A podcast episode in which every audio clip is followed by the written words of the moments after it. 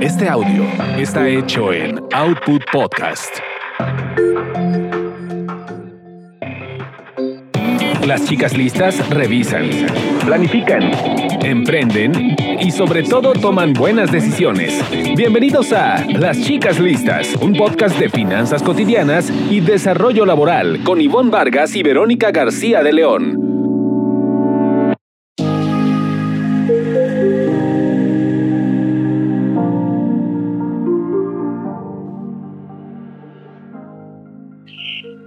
Están? Me da muchísimo gusto saludarlos. Soy Ivonne Vargas y me encanta dar la bienvenida a un episodio más de nuestro podcast Chicas Listas.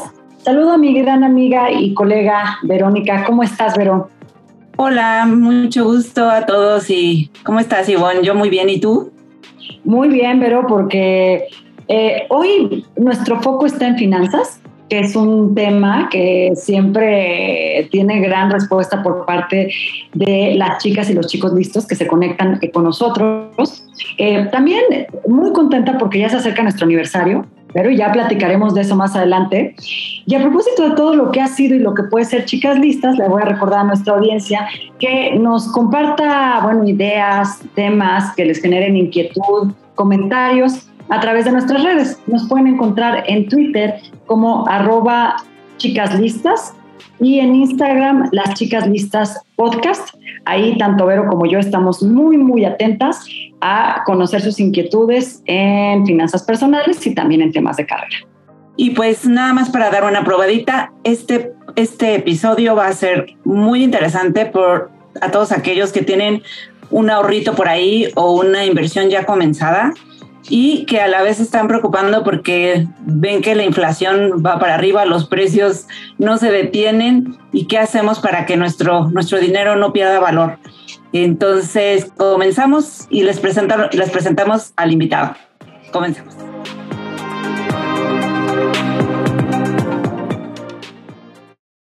Las chicas listas planifican ahorros, gastos, inversión y protección.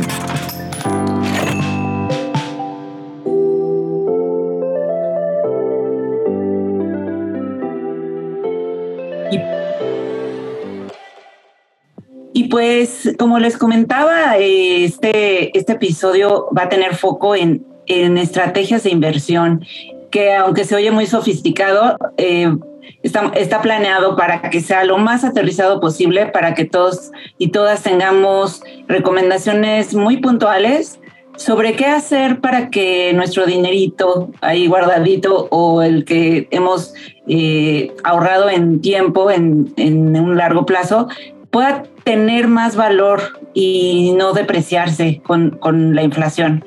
Entonces, eh, quisiera presentarles a nuestro invitado. Él es Gonzalo Rosado y es un picudazo en el tema de inversiones, pero ese no es su cargo. su cargo es director de estrategias. Para que, para que se entusiasmen, porque nos va a poder responder varias dudas, ¿o no es así, Vero? Sí, porque él es director de estrategias de inversión y productos financieros eh, de Sura Inversiones y tiene más de 10 años de experiencia en el sector financiero en México. Así es que, pues, ¿quién mejor que un experto para responder todas nuestras dudas? Bienvenido, Gonzalo. Muchas gracias, eh, Ivonne. Muchas gracias, Vero. Eh, gracias a ustedes por la invitación a este programa y, y muy gustoso estar aquí con ustedes. Muchas, muchas gracias. Y pues la verdad es que la inquietud que, que nos empezaban a manifestar no, nuestro, nuestro auditorio, nuestros escuchas, era que, pues, ¿qué hacer eh, para, para hacer que, perdón por la redundancia, para que el dinero que, que tenemos de alguna manera invertido o ahorrado pueda generar más rendimientos? Y quizá por ahí podríamos empezar, por, por esta cuestión de los rendimientos y saber eh, ¿qué, es, qué es el rendimiento realmente, eh, cómo, cómo se mide y cómo por ahí está el, referente más cercano es la tasa de interés. Que nos expliques eh, quizá con, peras y manzanas de qué estamos hablando. Claro que sí, con todo gusto.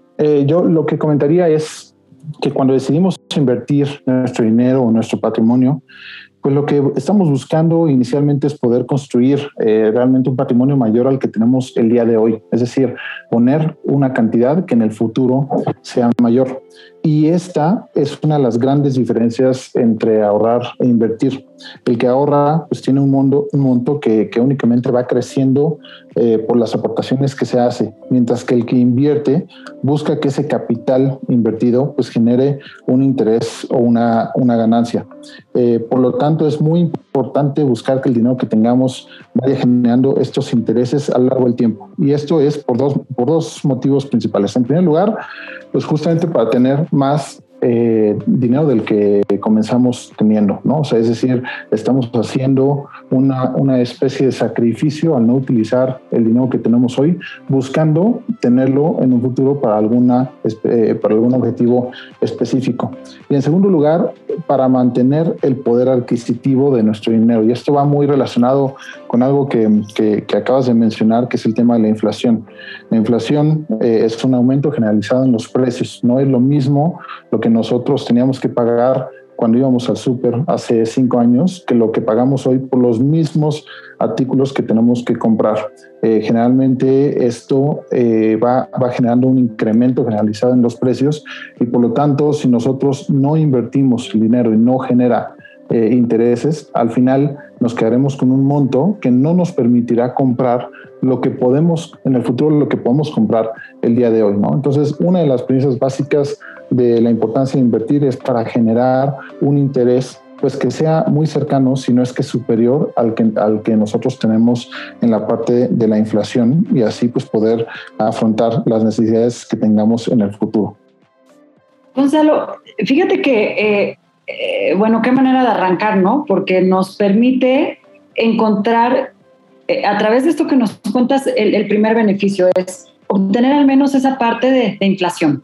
Pero lo que yo te quiero preguntar es, eh, y antes de pasar a ejemplos puntuales, ¿tú crees que, eh, eh, digamos, venimos de unos, de, dos, de casi dos años, ¿no?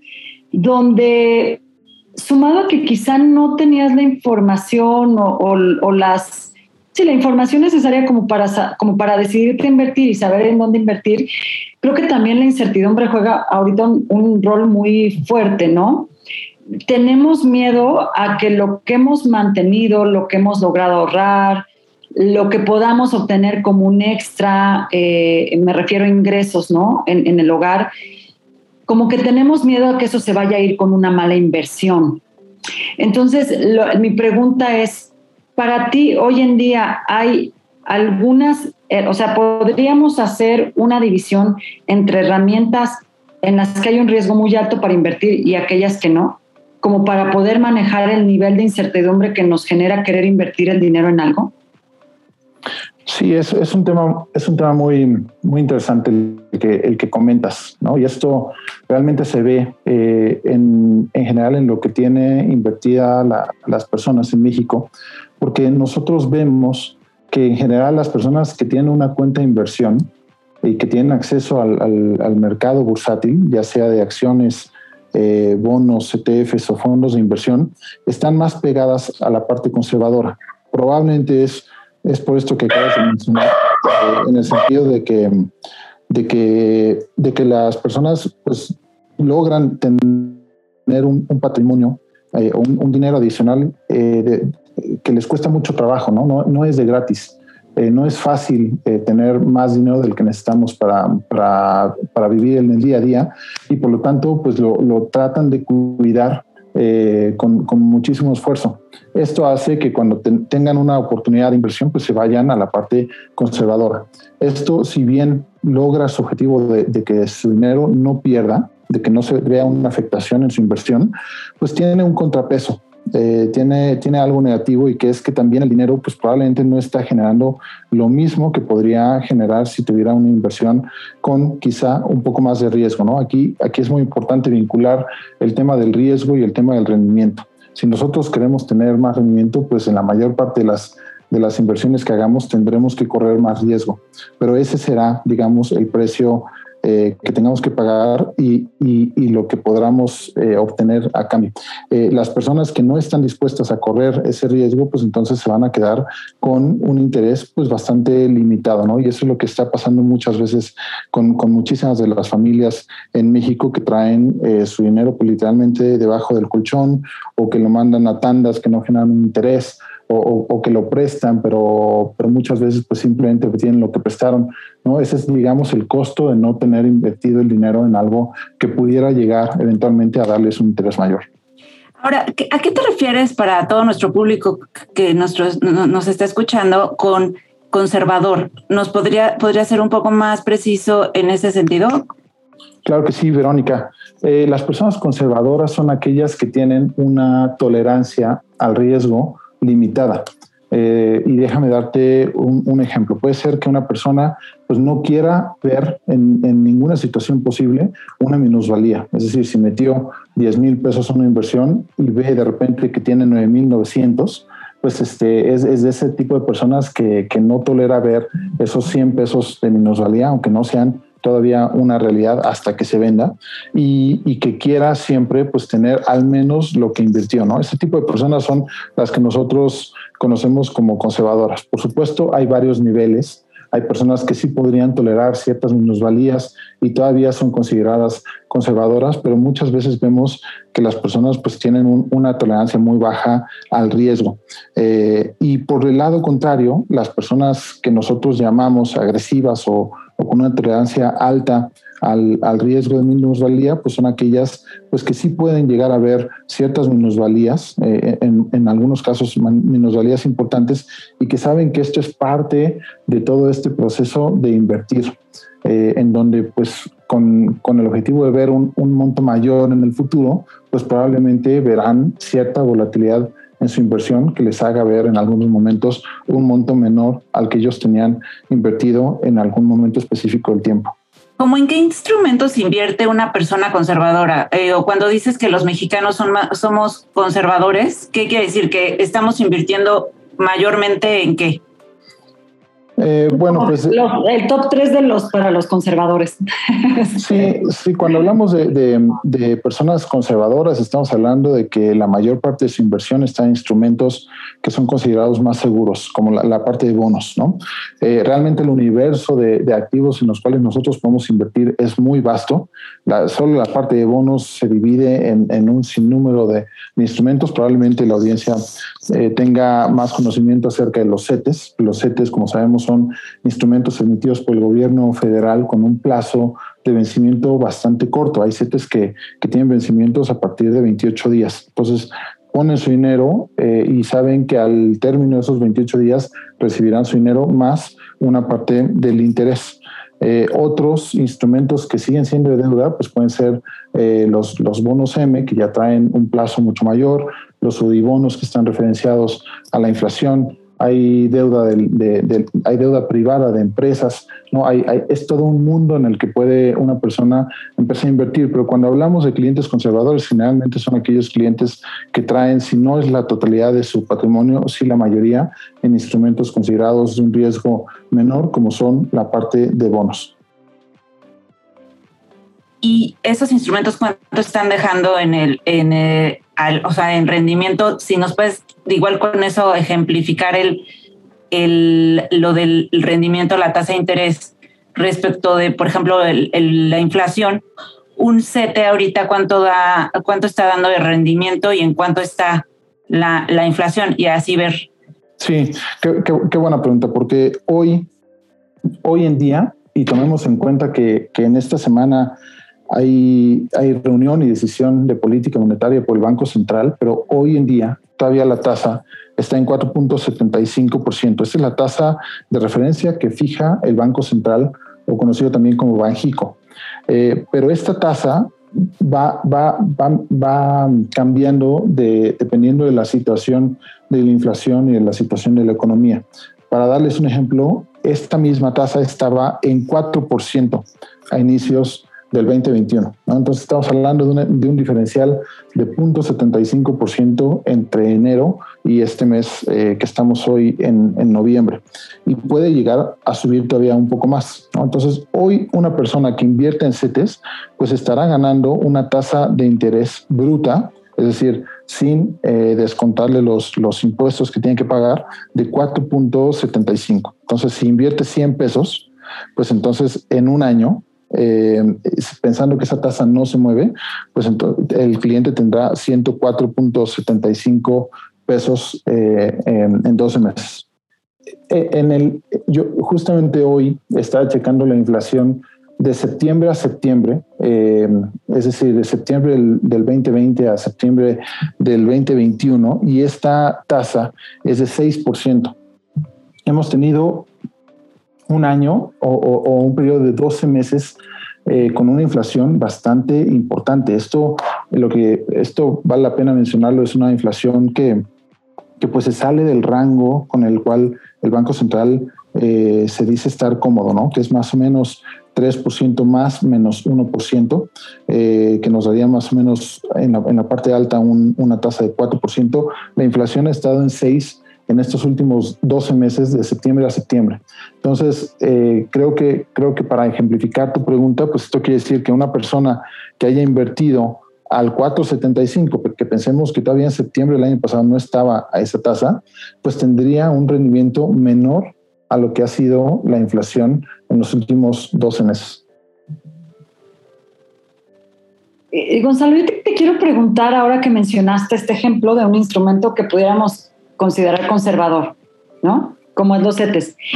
No se me ocurre este, qué porcentaje, digo, no me quiero meter en, cifras tan específicas, pero qué porcentaje de la población en México, eh, eh, o más bien, el porcentaje de inversionistas en, en, recursos o en herramientas más, eh, digamos, agresivas o menos conservadoras, me imagino que debe ser menor, o sea, mucho más cortito. Pienso que en la población mexicana, tal vez entre la incertidumbre, entre la poca información, entre cómo han sido los salarios y las posibilidades de, tener un extra, o sea, pero me, imagino que la mayoría empezaría por una herramienta conservadora, como también para empezar a hacer historia en esto, ¿no? Eh, y la pregunta es esa, ¿tú eh, aconsejarías que si no tienes experiencia en esto de invertir, pero quieres hacerlo, empieces por algo conservador? E, esa es la primera pregunta. Y la segunda sería, em, yo, yo, creo que una pregunta que nos hace a veces la audiencia es, ok, eh, me he mantenido dos años con un salario, pero puede ser que me cayó un dinero extra y con ese dinero extra le voy a meter a mi ganancia, no sé, un 7% más, 10% más. ¿A partir de qué porcentaje extra que yo tenga de dinero en casa puedo considerar que es un buen momento para meterlo a inversión? Sé que es pues una pregunta un poco como evidente, obvia, Gonzalo, porque a lo mejor diríamos, a partir de que te caiga un peso extra de diferencia, ese, eso mételo, ¿no? A invertir y que al año tengas más. Pero no sé si también antes de eso necesito saldar una cuenta que me esté generando una tasa de interés angustiante y desbordante, ¿no?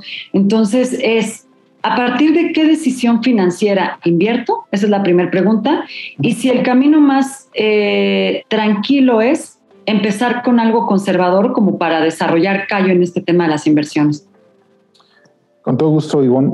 Y, me gustaría que me permitieran regresarme un paso, em, porque tienes razón. En general, al menos ahorita, eh, lo que nosotros estamos viendo es que las personas, personas físicas como nosotros que tienen una cuenta de inversión están más cargados a la parte, como les decía anteriormente, a la parte conservadora.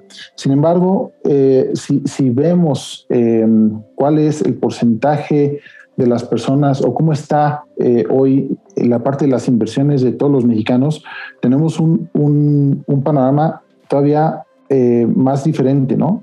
Y, y, para, para, para, platicar de esto, me, quisiera referir a un estudio que realizó el INEGI y Banjico, que es la encuesta nacional sobre finanzas de los hogares, la cual arroja que el 78.5 de los 2.2 billones de pesos del total de los activos financieros de los hogares mexicanos están en cuentas de ahorro para el retiro, es decir, en las AFORES. Eh, eh, otro 6.6 está en ahorro informal, como cajas de ahorro, tandas, ahorros con familiares o incluso préstamos personales. 6% nada más está en ahorro formal, como son cuentas de ahorro y cuentas de cheques, y solo 5.8% de los depósitos están a plazos. Y, nos sobra un poquito ahí, un, 3% eh, extra que está en otro tipo de activos financieros. Entonces, lo que podemos concluir de esto es que la, realidad es que la, la, mayor parte de, los, de las inversiones de los mexicanos se encuentran en las cuentas que tenemos en las AFORES. Y esas AFORES, como tú sabes, pues son, son aportaciones que, que se realizan eh, a, un, a, una cuenta de, la, de, las personas que está gestionada por una FORE. Es decir, no son decisiones eh, directas de, los mexicanos. Solo una parte muy pequeña de, los mexicanos realmente tiene inversiones eh, en, en, activos como son depósitos a plazos, ¿no? Estamos hablando del 5.8. Entonces, cuando vemos las personas que, que realmente tienen una cuenta de inversión, estamos hablando de una minoría en términos generales de las personas que, que, llegan a tener inversiones.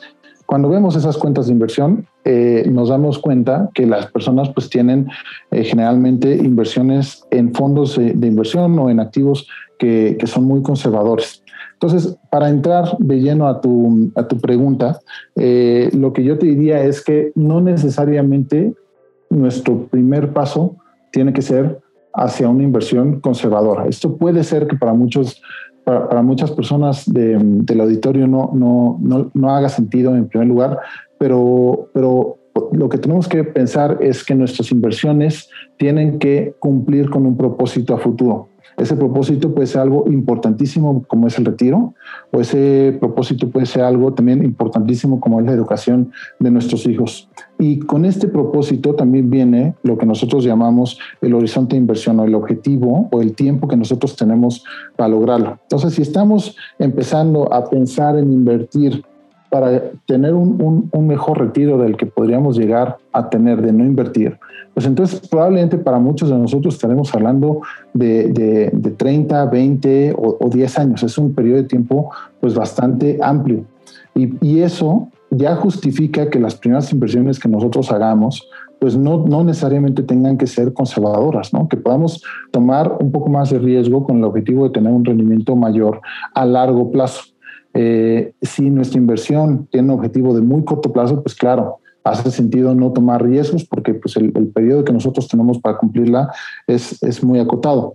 Pero a mayor plazo, que tengamos, pues es más factible que podamos llegar a tener una inversión mayor. Y esto se ve en las AFORES. O sea, la AFORE no nos pregunta en qué queremos estar invertidos. La AFORE invierte dependiendo de la edad en la que estamos y, del, y, del, y de la fecha en la que nosotros podremos usar ese dinero para nuestra jubilación. Entonces, hoy muchas personas pues tienen una, una, una ponderación en diferentes activos distinta a la que probablemente tendrían de ser ellos los que tuvieran que tomar esa decisión. Entonces, contestando esa primera pregunta, yo diría, no necesariamente tenemos que empezar a invertir con algo, con algo conservador. Yo creo que el, el plazo que tengamos es importantísimo para determinar cuál es la mejor mezcla de activos que, que debamos tener. Y en segundo lugar, eh, lo que comentas acerca de, de, de, cuál es el mejor momento para, para, para, empezar a invertir, yo te diría que es ya, si no es que fue ayer, ¿no? Eh, ¿Por qué? Pues porque el tiempo generalmente pues va pasando y nosotros eh, cada vez tenemos menos tiempo para lograr esos objetivos de inversión. Si yo decido empezar a ahorrar o invertir para mi futuro eh, de retiro en 10 años, pues voy a tener mucho menos tiempo que si empiezo hoy. Y lo mismo para la educación de mis hijos y lo mismo para todas las cosas importantes que tenemos. Mientras más tiempo tengamos para hacerlo, es mejor eh, empezar a invertir desde antes. Perfecto. Oye, y ahorita que tocas este punto, el, tema de, los mexicanos, ¿cuántos lo tenemos invertido en estos eh, eh, instituciones informales o, bueno, eh, más bien en cosas como tandas y, esto? Me, me pregunto, quizá nosotros pensamos que por tener el dinero en nuestra cuenta de donde nos depositan la nómina, con eso ya es suficiente y, preguntarte si, si, esa es la lógica que, que solemos tener los mexicanos y, y, en un, y en todo caso, ¿cuál es la tasa que nos está dando una cuenta de depósito tipo nómina? Para tener una idea de cuánto estamos perdiendo ahí. Sí, claro que sí, pero y, como, como dices, es muy alta eh, el porcentaje de las personas que, dejan su dinero en la chequera. Lamentablemente, el, porcentaje de interés que nosotros recibimos es muy cercano a cero. O sea, hay, hay un mundo de diferencia entre tener el dinero en una chequera que si bien lo puedes sacar al momento que quieras y hacer la transferencia en el día que quieras, eh, pues no te genera ningún interés a tenerlo en instrumentos de deuda que, que, también son muy que también son muy seguros y que sí te pagan un, un interés no entonces hoy en el ejemplo que, que estábamos comentando de los CETES pues traemos una tasa bruta de 7.75 versus prácticamente nada, que es el, dejarlo en la chequera.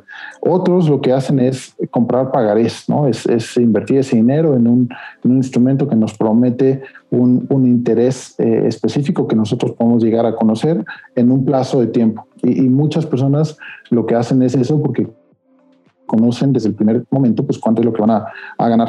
Eh, pero, pero, pero sí, yo creo que lo, lo más importante es empezar a invertir ya eh, y, empezar a aprovechar las tasas de interés altas o bajas que podamos llegar a tener. Cualquier porcentaje que nosotros podamos tener es mejor a lo que podríamos obtener dejando ese dinero en la chequera. ¿Un pagaré como cuánto da de interés? Depende, depende mucho, eh, pero depende mucho de la institución, depende mucho del plazo, eh, lo, que, lo que trata de hacer es tener un, retorno mayor a lo que podríamos tener eh, pues con la tasa de referencia, que en este caso son esos 4.75, pero, pero también el riesgo es diferente, ¿no? No es lo mismo tener un instrumento, una inversión en un instrumento como, como el CETE que un instrumento en un, en un pagaré. Eh, entonces, este, aquí es donde empieza pues, toda la importancia de diversificar esto es algo que seguramente muchas de las personas que nos escuchan eh, habrán oído anteriormente, pero, pero que realmente es lo que puede hacer una diferencia una buena inversión siempre tiene que estar diversificada. Entonces no podemos pensar en tener todo nuestro patrimonio, todo nuestro ahorro en un pagaré, no podemos pensar eh, siquiera tenerlo en, la chequera o en un CETE, porque muchas de esas cosas, eh, dependiendo de la situación que tengamos en los mercados y en la economía, pues probablemente tampoco va a ser, como en el caso del ejemplo que acabamos de dar, suficiente para llegar a esa inflación, ¿no? O sea, si tengamos, si tuviéramos todo nuestro dinero en CETES, pues en los últimos 12 meses habríamos tenido, si bien nos va a 4.75, cuando la inflación fue de 6. ¿Me entiendes? Entonces tenemos que empezar a diversificar en tipos de activos que nos permitan pues, lograr al menos ese, ese, ese número equivalente, a, la, a la inflación quizá las personas que nos escuchan, nuestros amigos, se, seguramente se preguntan si eh, o más bien se han planteado que, que, quizá no tienen suficiente para invertir, o sea, que por lo general imaginamos que necesitamos una gran cantidad de dinero para, para mandarlo a una cuenta de inversión o a un fondo. Pero ¿es esto real o desde qué monto se puede invertir en el mercado mexicano? Sí, eh, yo, yo creo que esta es una, una percepción eh, incorrecta. O sea, como dices, como bien dices, muchas personas piensan que necesitan mucho dinero para invertir. La verdad es que, es que no. Eh, aquí platicaría un poco acerca de los fondos de inversión. Eh, estos instrumentos que nos permiten tener acceso a distintos instrumentos financieros, eh, pero que al ser eh, un, instrumento que junta el dinero de muchas personas, pues también permite que el acceso sea a montos eh, relativamente pequeños, ¿no? Estamos hablando eh, de, montos que prácticamente cualquiera de nosotros podría, podría tener para comprar ciertas acciones de esos fondos. Pues yo, yo ahí veo dos ventajas. Una es que, que sí nos da acceso a través de, de, montos pequeños, pero sobre todo también nos da acceso a una diversificación importante. Eh, si, si, compramos un fondo de inversión de activos de deuda, pues estamos hablando de que ese fondo en la panza, en el interior, pues seguramente va a tener activos como CETES, activos como bonos M, activos como, como dibonos, ¿no? Alguna, algún porcentaje limitado de activos de, de, deuda corporativa y eso nos permite tener acceso a diversos instrumentos que no podríamos tener con ese monto si no tuviéramos el fondo de inversión. Es decir, si quisiéramos comprar específicamente los CETES y los bonos M, los UDIBONOS y demás, pues sí necesitaríamos un monto mucho mayor. A través de los fondos de inversión, esto se reduce en el acceso, a, en el acceso relacionado con el, con el monto. Pero sobre todo esta diversificación que nos da eh, es lo que realmente pues, pues vuelve muy, muy importante tener este tipo de, de instrumentos financieros. Claro. Gonzalo, eh, digo, y aquí está, está, esta conversación está tomando un giro importante porque nos vamos a encaminar a la parte de cómo armar ese portafolio eh, acorde al momento, la necesidad de cada persona. Pero quiero preguntarte lo siguiente, porque creo que este es una, también un tipo de, cuestionamiento que se plantean las personas ¿no? Sobre todo cuando, cuando recibimos tanta información y no podemos clasificarla adecuadamente, ¿no? En, cuanto al tema de inversión. Pero, ¿qué pasa con estos eh, instrumentos que de repente no son los más taquilleros o los que escuchamos más? Por ejemplo, en la parte del seguro educativo. Eh, yo recuerdo eh, de alguien del auditorio que en algún momento nos comentó, yo empecé con cosas como invertir en plata o comprando, ¿no? O, o, oro o cosas que, que no sé si caen en una categoría de un tipo de inversión eh, eh, como un poco más informal, eh, como en esa categoría donde entraría una tanda y que probablemente te va a representar este, una ganancia ¿no? posterior mayor, pero no nos, no nos representa un plan de, tan de largo plazo. Eh, pero yo te preguntaría, ¿en dónde entran este tipo de instrumentos? ¿En qué momento puedes considerar eh, eh, hacerlos parte de tu portafolio de inversión o no? Y, y, y, precisamente, ¿por qué no, no, no, son tan taquilleros, ¿no? O sea, me pongo a pensar, por ejemplo, en invertir en un seguro educativo, eh, probablemente tiene como otro tipo de, beneficios y entonces no los vemos como ese gran instrumento conservador que nos que va a librar una inflación, que nos va a dar un interés diferente. Entonces, ¿qué pasa con, con ese, en dónde entran, en qué categoría entran estas inversiones? Sí, es, es, es, una pregunta interesante. Eh, hoy en día, el, el número de instrumentos financieros, el número de productos financieros, yo te diría, es, es muy amplio.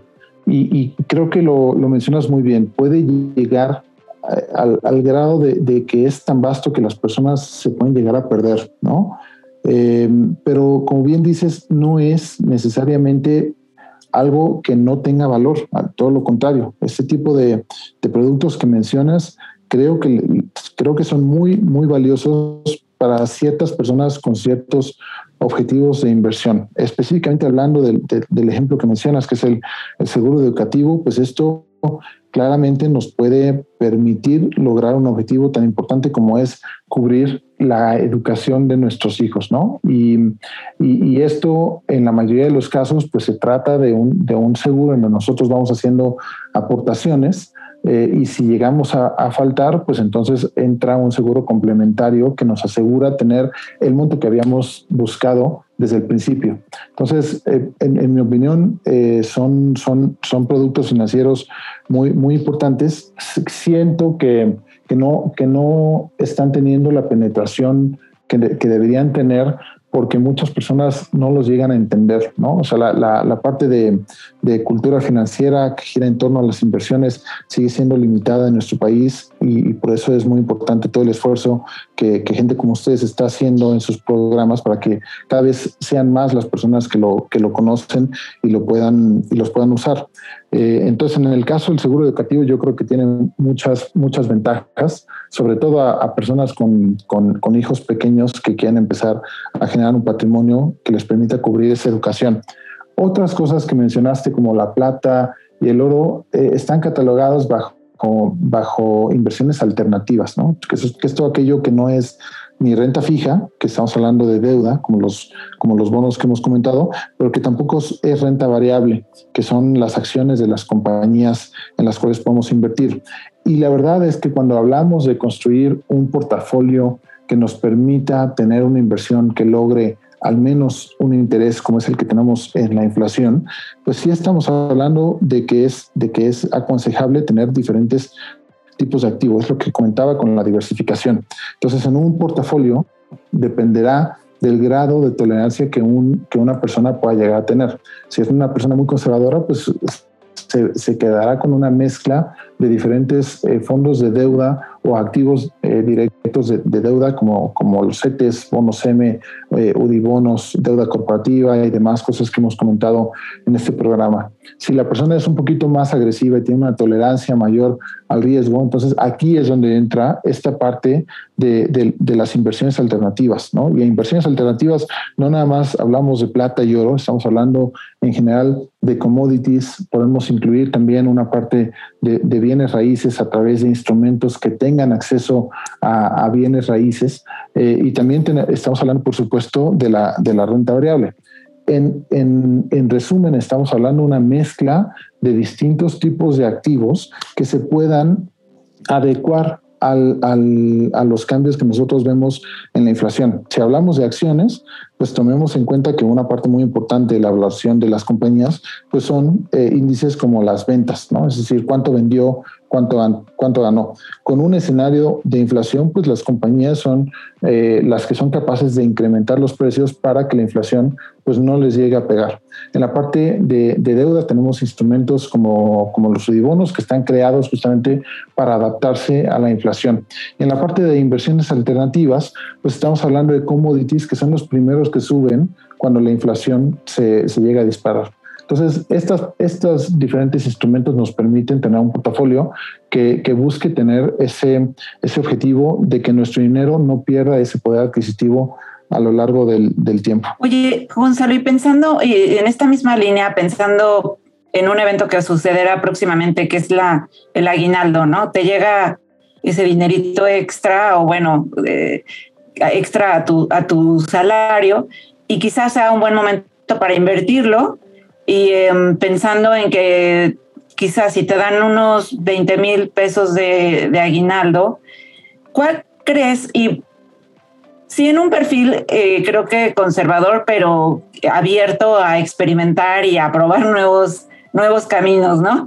Este, ¿Cuál crees que podría ser una mezcla digamos, adecuada para por lo menos librar la, la, inflación?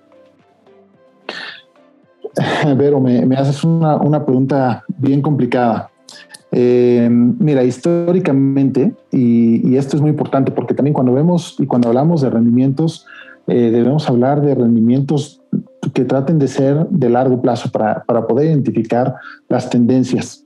¿No? Y, y, lo que vemos es que cuando, cuando vemos plazos y horizontes de inversión eh, grandes, pues la, la, el activo que más ha subido es la parte de renta variable, la parte de, de equity, las acciones de, de, las compañías, ¿no? Superan por mucho lo que un cliente puede ganar en la parte de, de instrumentos de deuda. ¿Cómo y también supera por mucho. Nada más para tener el, el, la diferencia.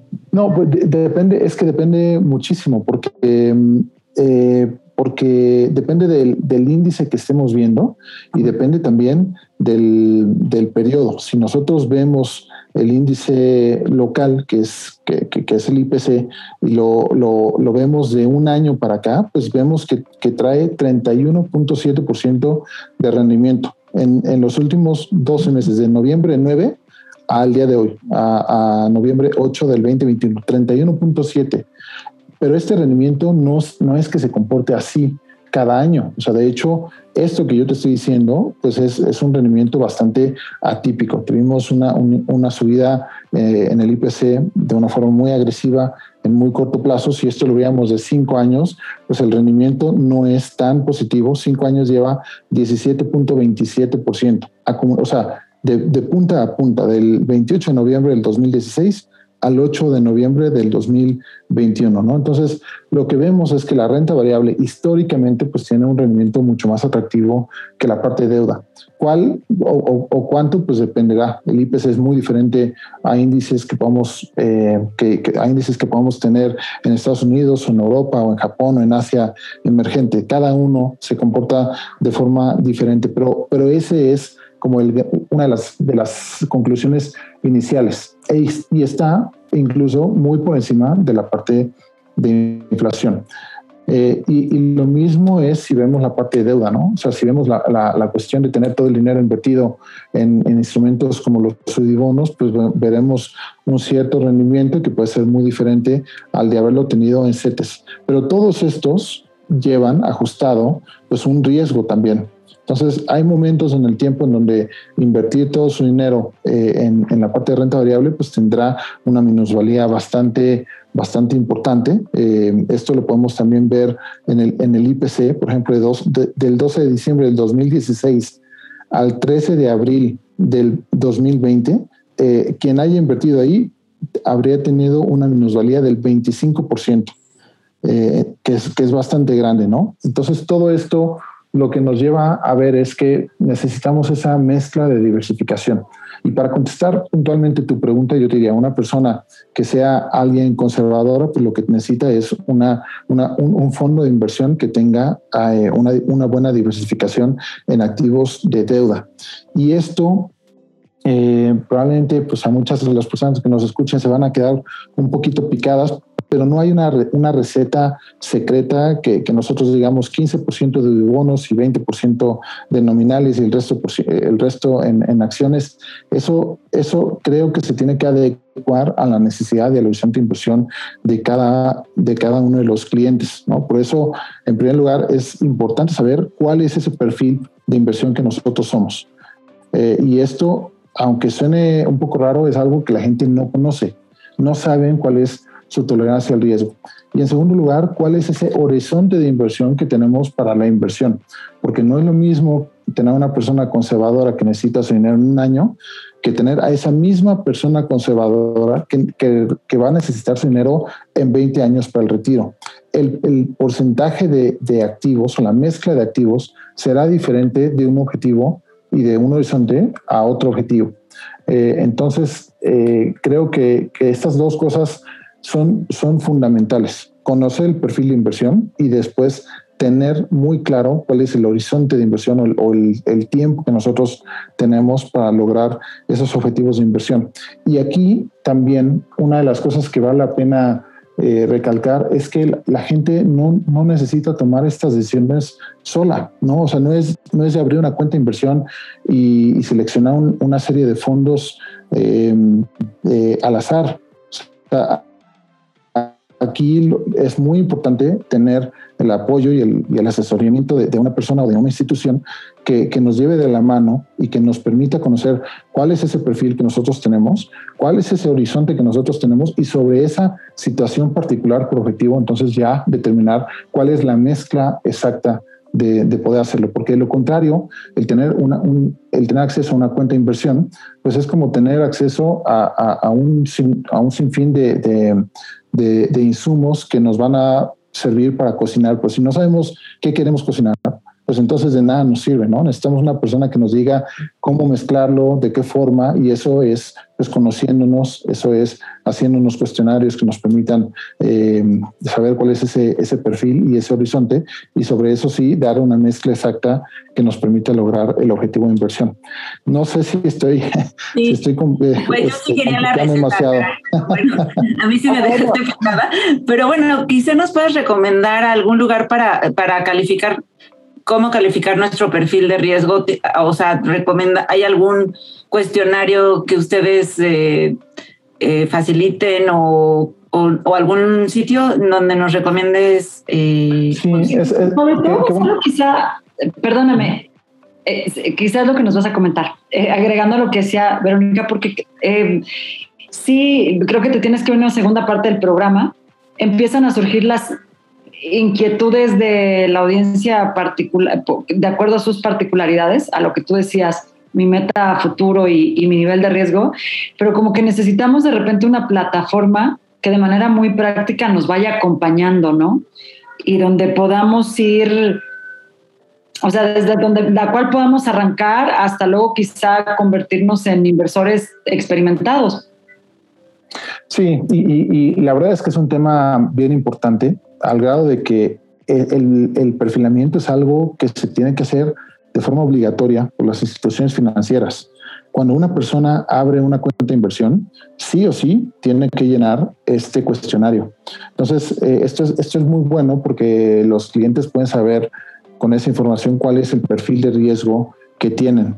Eh, y sobre eso, pues entonces empezar a determinar cuál es la inversión que tienen que, en qué tienen que invertir el dinero. Lo que no lo que, lo que nosotros desde Inversiones Sura hemos visto que no se hace es hacer preguntas acerca de ese horizonte de inversión, ¿no? Yo creo que es importantísimo, es algo en lo que nosotros particularmente hemos evolucionado mucho, eh, al grado de que los objetivos, de, los objetivos particulares de, de nuestros clientes son tomados muy en cuenta porque eso te cambia totalmente el resultado de una ecuación. Les decía, no es, no es, lo mismo un cliente agresivo que va a 20 años que un cliente agresivo que va a un año su, su mezcla será totalmente diferente en, en objetivos diferentes.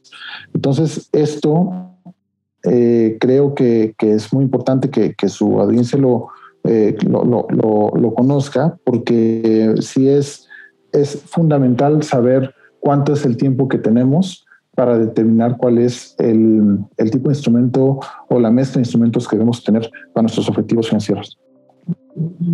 Ah, ¿y vas a recomendar alguna plataforma o?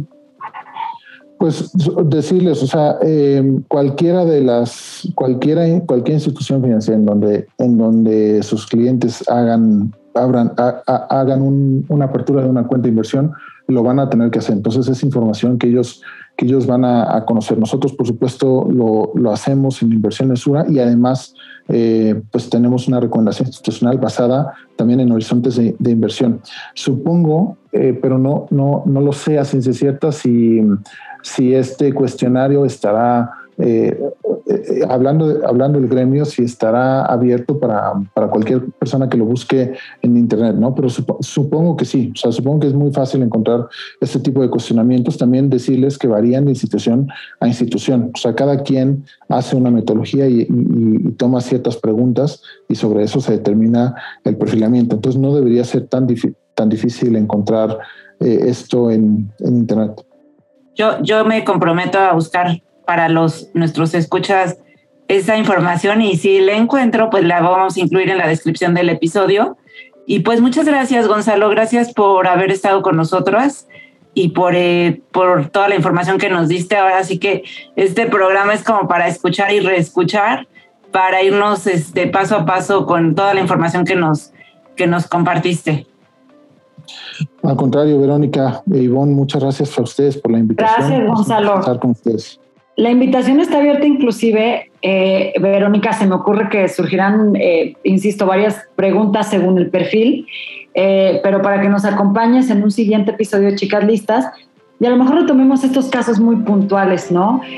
Por aquí algunas preguntas, por ejemplo, de audiencias, de papás preguntándose justo sobre el seguro educativo y qué hacer en caso de que ese hijo ya no esté tan, digamos, suponemos que es, por ejemplo, una herramienta que eh, mientras antes mejor. Hay que visualizarla cuando el niño tiene empieza, no sé, la primaria, no lo sé, este, pero sí estas preguntas como muy puntuales de, y si ya estoy demasiado tarde, ¿cómo podría, eh, iría por esa herramienta? Primer pregunta, y segunda, si me animo, ¿cómo la aprovecho adecuadamente? Entonces, te vamos a invitar en una segunda parte para atender quizá como estas inquietudes muy, muy particulares. Con todo gusto, Ivonne. Muchísimas gracias. Pues, Vero, nos despedimos eh, y les recordamos a, toda nuestra audiencia que estén al pendiente de eh, pues, las dinámicas que vamos a tener próximamente a propósito de este primer aniversario de Chicas Listas. También que nos comenten a través de nuestras redes y eh, que seguramente en los próximos días podrán encontrar o el cuestionario o información en realidad muy, muy práctica para que se decidan a iniciar su faceta como inversionistas. Así es. Pues gracias a todos y nos vemos para la próxima.